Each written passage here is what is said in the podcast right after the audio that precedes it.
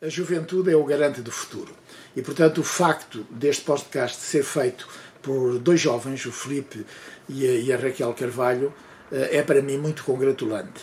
Eh, eu vejo que os jovens hoje não participam tanto quanto deviam participar na causa pública, na intervenção política, eh, e, portanto, este podcast procura ir ao encontro dessa necessidade. Relativamente àquilo que se passou, eh, eu fiz um percurso que é fruto da minha experiência. Ninguém tem certezas absolutas deste mundo incerto de nada, rigorosamente de nada, mas que ele seja encorajador para que a sociedade civil debata estes temas ou outros e, sobretudo, os que não estiverem de acordo exprimam uh, com frontalidade essa, essa posição. Por isso eu aceitei com muito gosto esta entrevista.